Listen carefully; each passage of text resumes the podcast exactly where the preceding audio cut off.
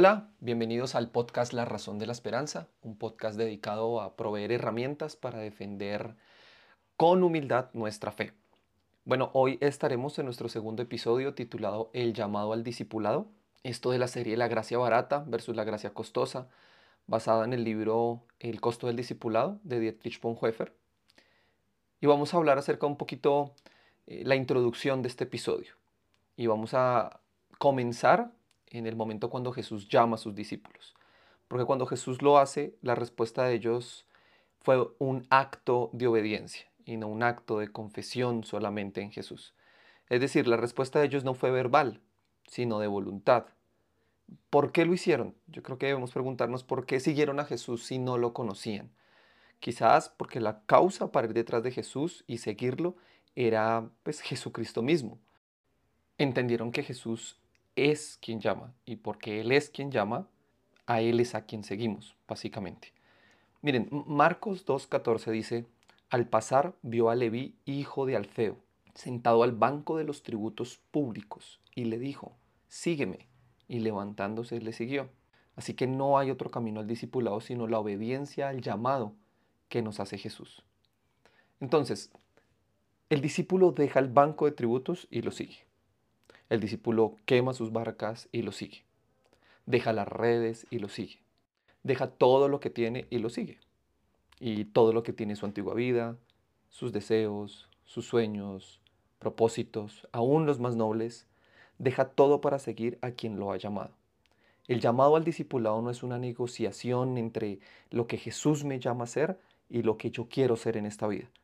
Esto no se trata de cuánto puedo mediar con el llamado para poder ser quien quiero ser y al mismo tiempo agradar a Jesús diciéndole sí al llamado que me ha hecho. Bonhoeffer explica que el discipulado es como ser arrancado de su relativa seguridad hacia una vida de absoluta inseguridad, donde nada se puede ver porque nada es calculable. Puesto que Jesús es el único significado del llamado al discipulado, aparte de Jesús, nada, absolutamente nada tiene significado. Él es todo y lo único que importa. Así que el discipulado significa estar adheridos a Jesús.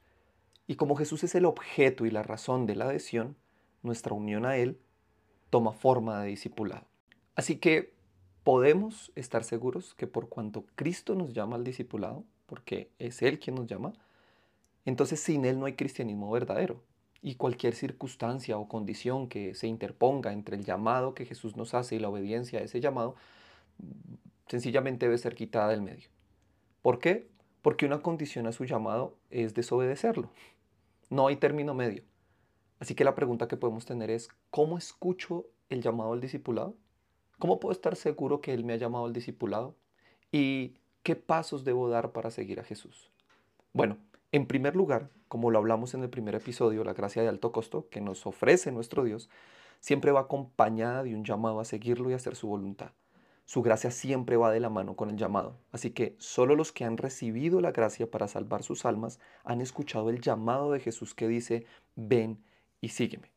En segundo lugar, los pasos para seguirlo son, primero, dejar la pasada manera de vivir. Es decir, cuando alguien es llamado a seguir a Jesús, inmediatamente abandona todo lo que ha sido su vida hasta ese momento para comenzar una nueva vida. Sin esto, básicamente no sucede un discipulado. Miren, Leví dejó el trabajo de los impuestos.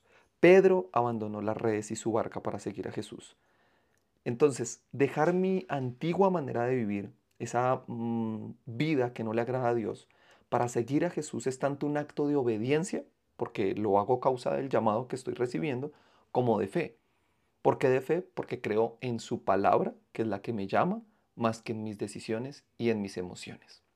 Entonces, el siguiente paso para seguir a Jesús es fe y obediencia. Básicamente se camina con Jesús en obediencia o se queda en el mismo lugar donde la gracia nos encuentra, pero sin ningún cambio. Y eso no puede ser posible, porque la gracia costosa, la verdadera gracia, nos saca del lugar en el que estamos para llevarnos a uno mejor. Ese lugar mejor es seguir a Jesús, es estar detrás de Él.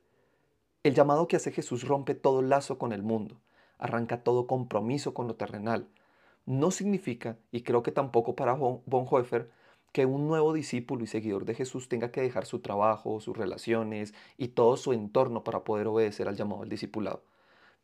Yo creo que lo que esto significa es que tiene que existir un cambio de vida. No es abandonar este mundo. De hecho, no podemos. Es, seguir en obediencia al el llamado de Jesús, el cual nos llevará a una experiencia de fe verdadera con Dios.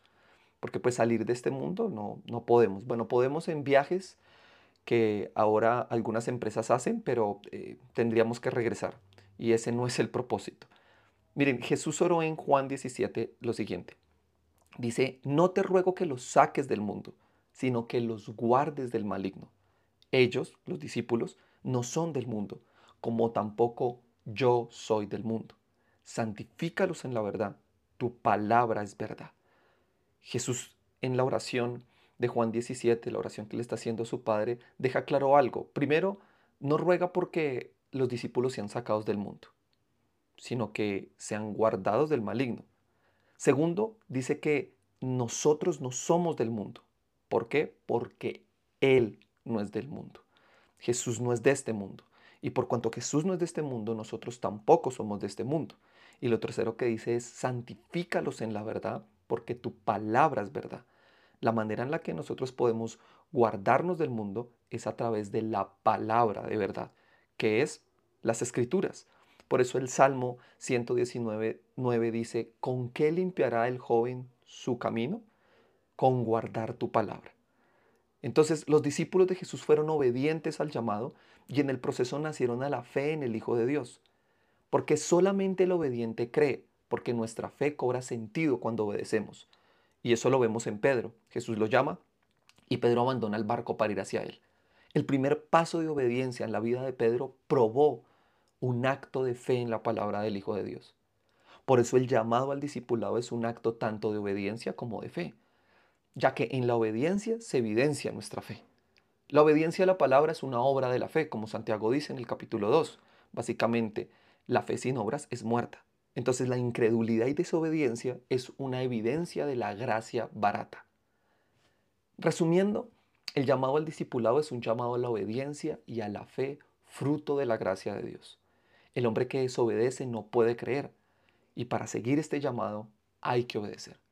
Solamente a través de la obediencia podemos aprender la verdad, la verdad que está en su palabra. Y cuando la obedecemos, comenzamos a crecer en la fe para conocerla y ser transformados.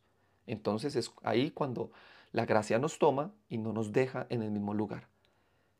Así que en nuestro siguiente podcast vamos a cerrar la serie de la gracia barata versus la gracia costosa con el capítulo o el episodio, mejor, el discipulado y la cruz. ¿Qué significa la cruz en el discipulado? Entonces vamos a hablar un poco de esto en el siguiente episodio. Por ahora, gracias por tomarse este tiempo y escuchar. Eh, espero que haya sido de edificación y hayan aprendido un poco lo que significa el discipulado, el llamado al discipulado que nos hace Jesús a través de la gracia con la que nos salva y llega a nuestra vida. Así que gracias por escucharme y nos vemos en el próximo episodio.